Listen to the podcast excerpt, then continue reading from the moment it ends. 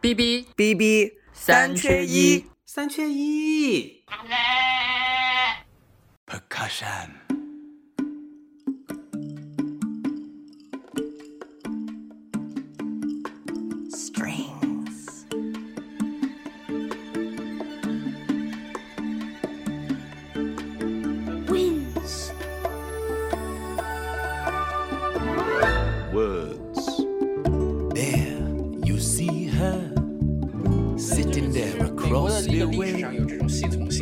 种族的这个隔离史啊，但是呢，就是在啊先驱们的这个争夺下，这个历史被改写了，这些被推翻了。但是就是你说的这个白人至上的，就是白人定下来的这一整套的这个文化的这种这种体系也好，其实是很难打破的。我就觉得你刚才说的那个那有一个点我印象特别深刻，就是第一次发现电影院里面有这么多黑人，他们会觉得之前的一些电影都不是拍给他们看的，讲的也不是他们的故事。嗯，即便是有一些黑人的那个演员，也是在其中作为一些搞笑的或者邪恶的那种元素在里面，就像之前这个亚洲人在这个好莱坞的电影里面一样。对，没错。我觉得，难道大家不应该是一种团结的姿态吗？就其实，我就我就是不理解，就是其实你看到了更多就是黑人的这个角色在电影里面，不正代表了与此同时有朝一日你也能看到更多自己吗？对，所以我觉得被看见这个事情真的非常的重要。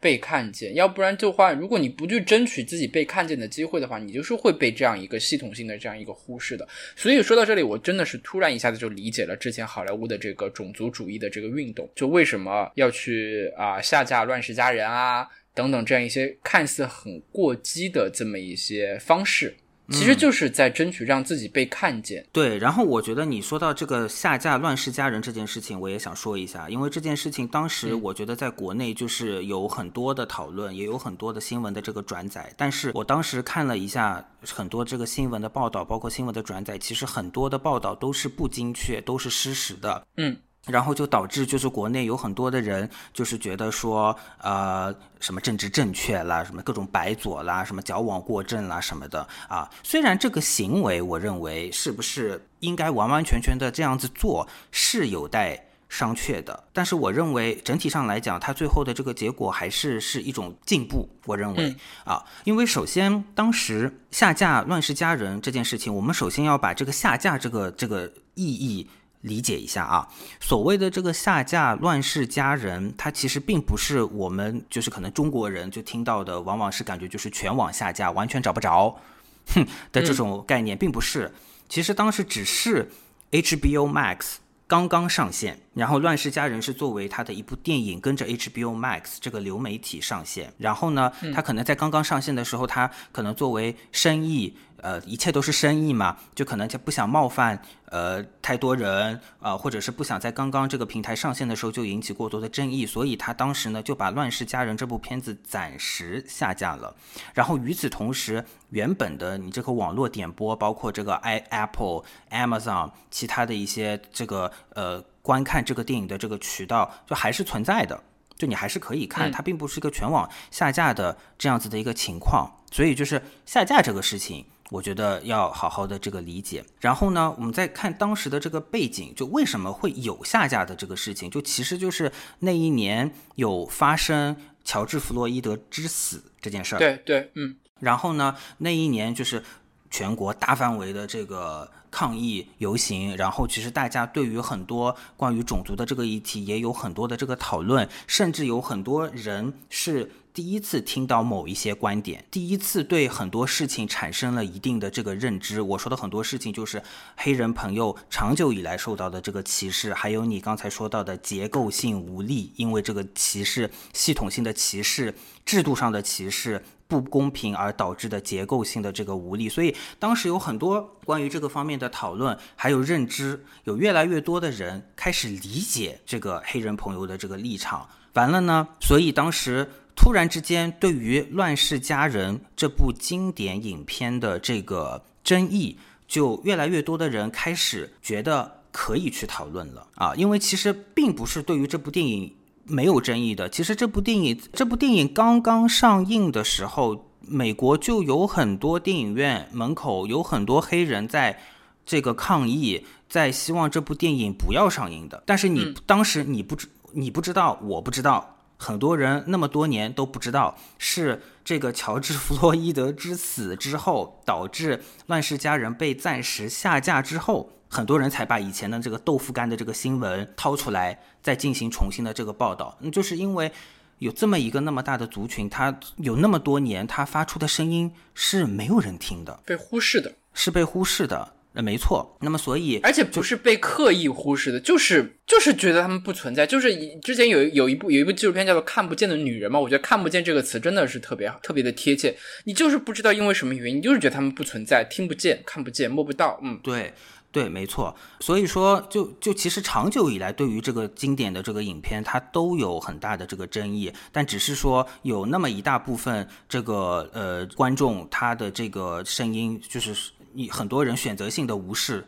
或者选择性的啊，这个不看到，媒体也不会去集中的报道，所以就导致大范围的就大家就是他们就是集体失声的这样子的一种感觉，是被被集体失声的这样子的一种感觉。那么这个又说到这个《乱世佳人》在这个电影本身里面的这个问题是什么？那其实它这个问题就是对于黑人的一个非常刻板的一个刻画。然后就是对于这种奴隶制度，还有这种黑人苦难，就是他其实这个电影当中表达的是一种不以为然的一一种态度，就感觉你们就是挺开心的，就特别里面也是个 maid 啊，虽然不是个 mermaid，但感觉就是还是挺开心的，日子过得挺好的，就是你看你这奴隶做的多多开心啊。他包括他那个管家，还有那个 maid，都是对他们那个 O'Hara 那一家忠心耿耿。对。然后就是鞍前马后，没错。那所以最后发生的是什么呢？最后就是由于这个争议，最后 HBO Max 就是做了一个决定，就是在这个电影前面一开始的时候加一个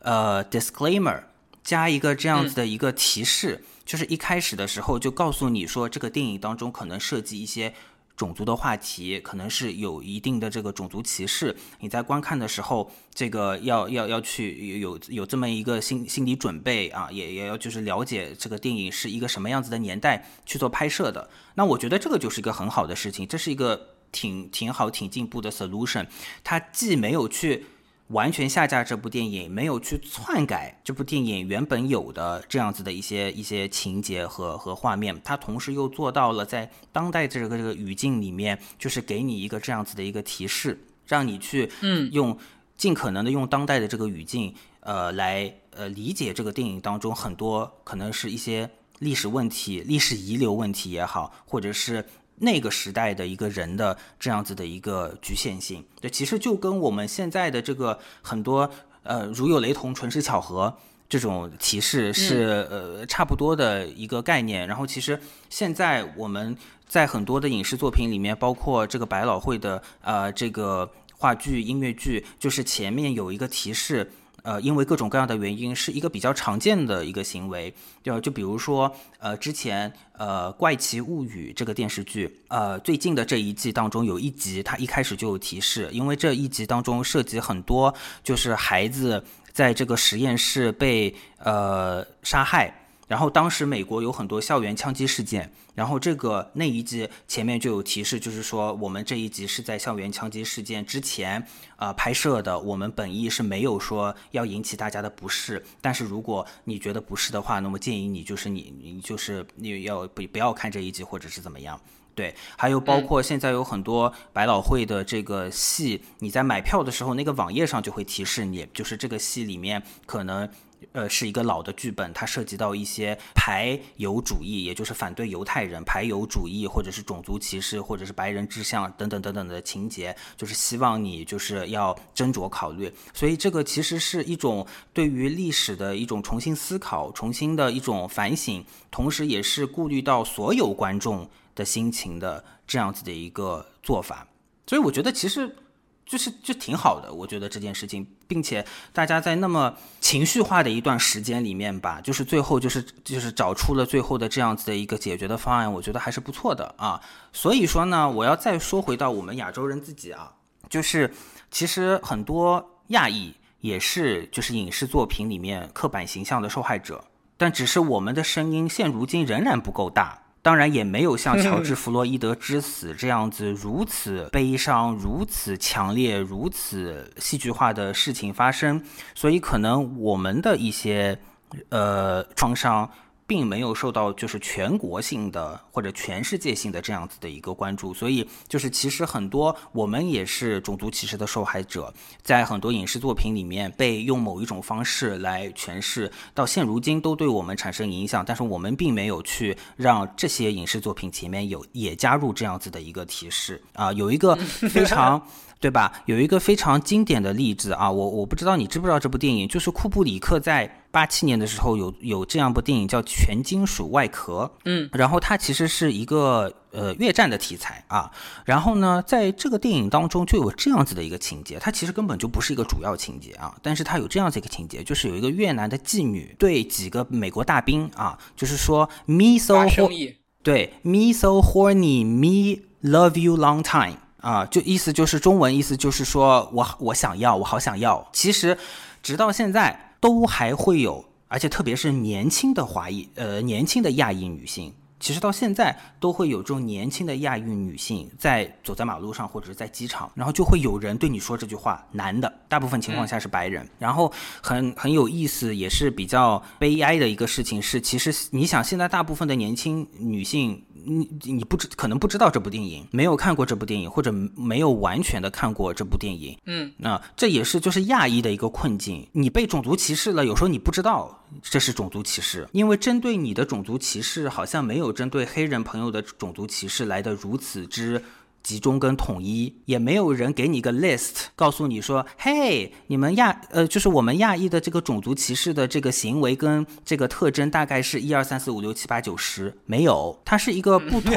对，它是一种不统一的非常多元化的歧视的方式，而且很多这个歧视都是以语言出发点来歧视你的，比如说你去。呃，星巴克买个咖啡，你说我要一杯冰咖啡，有时候人家那个服务员就假装没有听懂，就说，哎，你是要杯热的吗？可能你会说没有，我要冰的。哎，就是热的热的，就会这样子。这个事情我就遇到过。而且不止我一个人遇到过，但是当下你不一定觉得这是种族歧视，因为它是一种以语言为出发点的种族歧视。他们可能会觉得是在搞笑，在幽默，但就可能他说的他那个人，他也没有意识到他这个行为是一个这个歧视的行为。就你还记不记得当时那个林书豪在那个打 NBA 那个横空出世的那一天，嗯，然后呢有一个黑人的一个球员。就他们就赢了什么什么什么比赛吧？那天就他好像是进了多少多少分之后，那个黑人的球员就发了一条推特，他说今天晚上在纽约会有一个会有一个亚洲女孩享受到一个两寸短的快乐。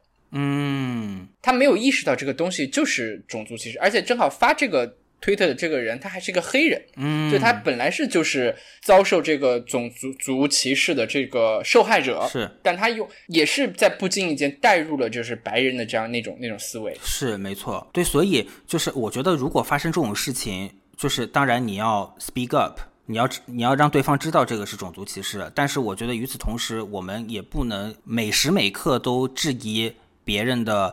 intention。我觉得，如果对方就是能够理解，就是可以，可能就是道歉或者是怎么样的，他尽量就是自己理解，因为我们所有人都是有 evolve，都是有发展的、成长的这个空间的嘛。我们认我认为。哪怕是我们有时候看待黑人朋友，呃，这也是一样的。然后就是，其实跟你之前说的一样，我觉得就是，呃，之前说的故事给我的感觉一样，就是有时候我觉得所谓的什么是白人至上，其实就是一种非常贱的一种策略，就是让你们少数主义在那边互相的歧视来歧视去的。但很多时候，甚至是立法上啊，这个拉选票上啊，你就是你经常就是会。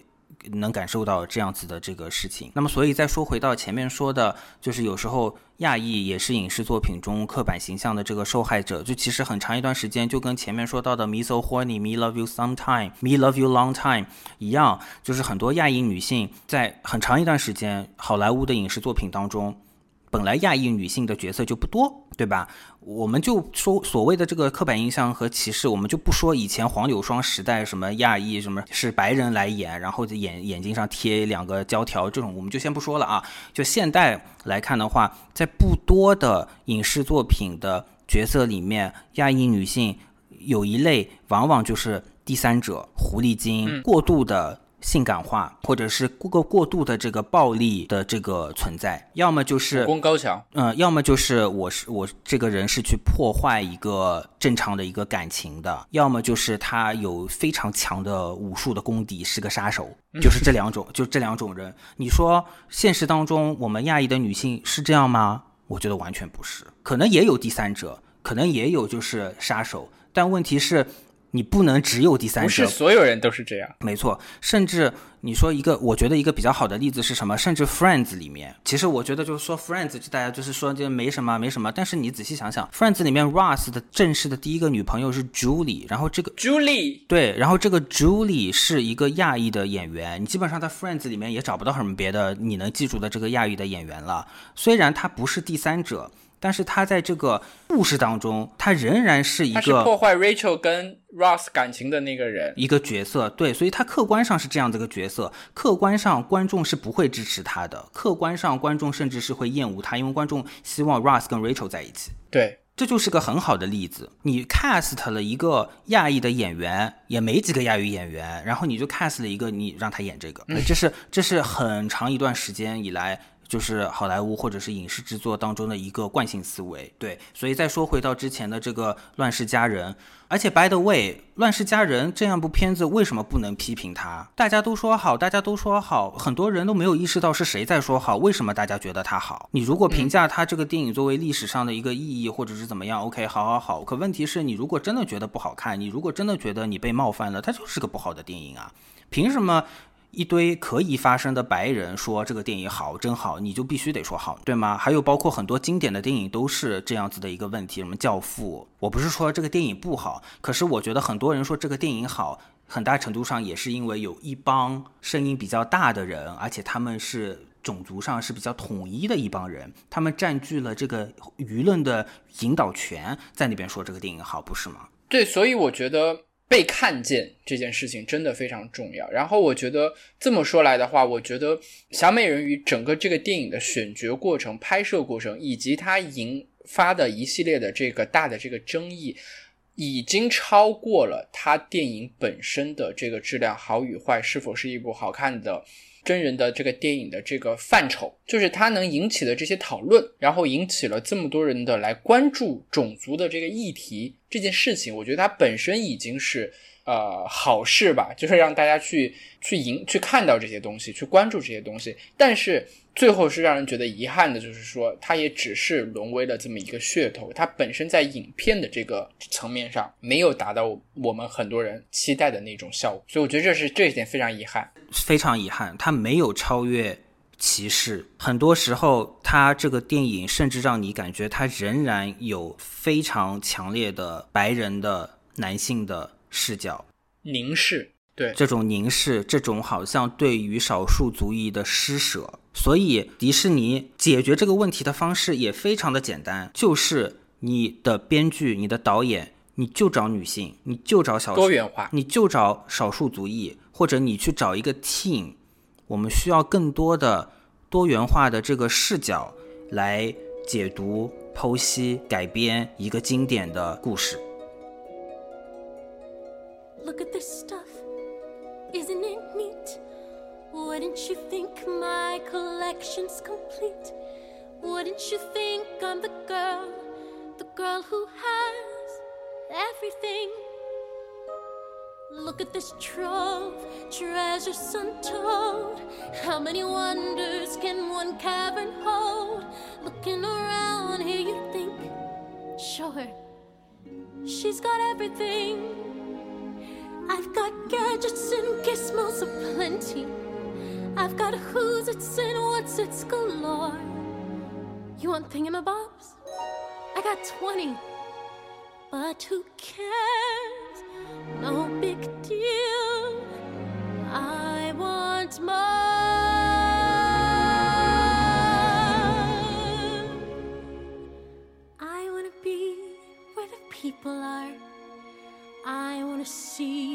Wanna see them dancing,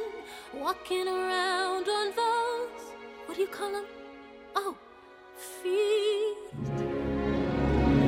Flipping your fins, you don't get too far. Legs are required for jumping, dancing, strolling along down a what's that word again? Street. Up where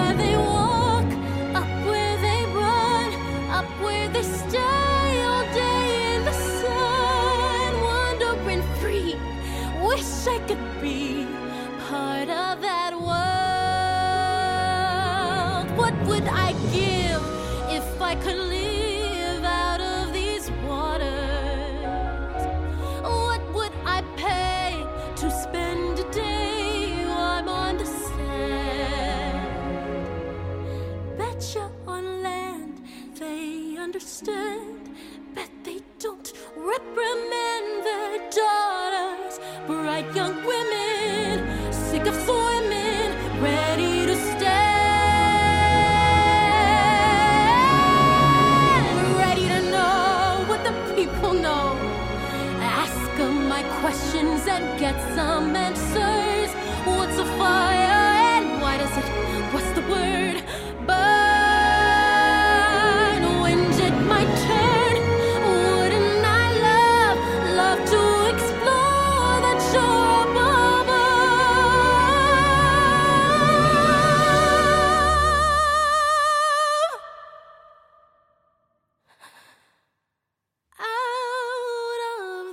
see.